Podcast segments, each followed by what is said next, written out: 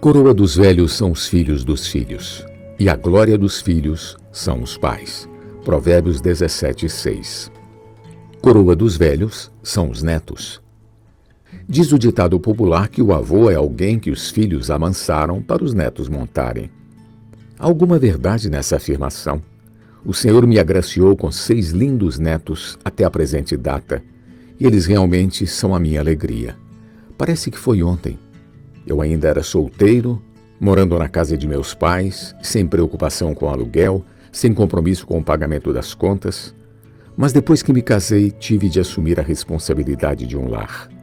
Como acontece com todas as famílias normais, todos os seus membros precisam de cuidado, alimentação, vestuário e educação. Como pai, eu tive de assumir o meu dever e, como consequência, ocorreu naturalmente o crescimento dos membros da família e sua multiplicação.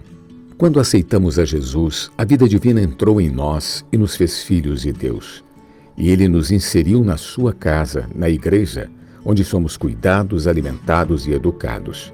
Ao crescermos, espontaneamente começamos a assumir responsabilidades e passamos a formar o nosso núcleo familiar para cuidar dos que o Senhor nos entregou. A esse núcleo chamamos de Grupo Familiar de Cuidado e Multiplicação. É a partir dessa unidade celular que a igreja cresce e se multiplica. As pessoas novas são introduzidas na vida da igreja, são como crianças recém-nascidas que precisam de um ambiente para ser acolhidas e alguém precisa assumir a responsabilidade para com elas. Vamos nos comprometer e cooperar com o Senhor?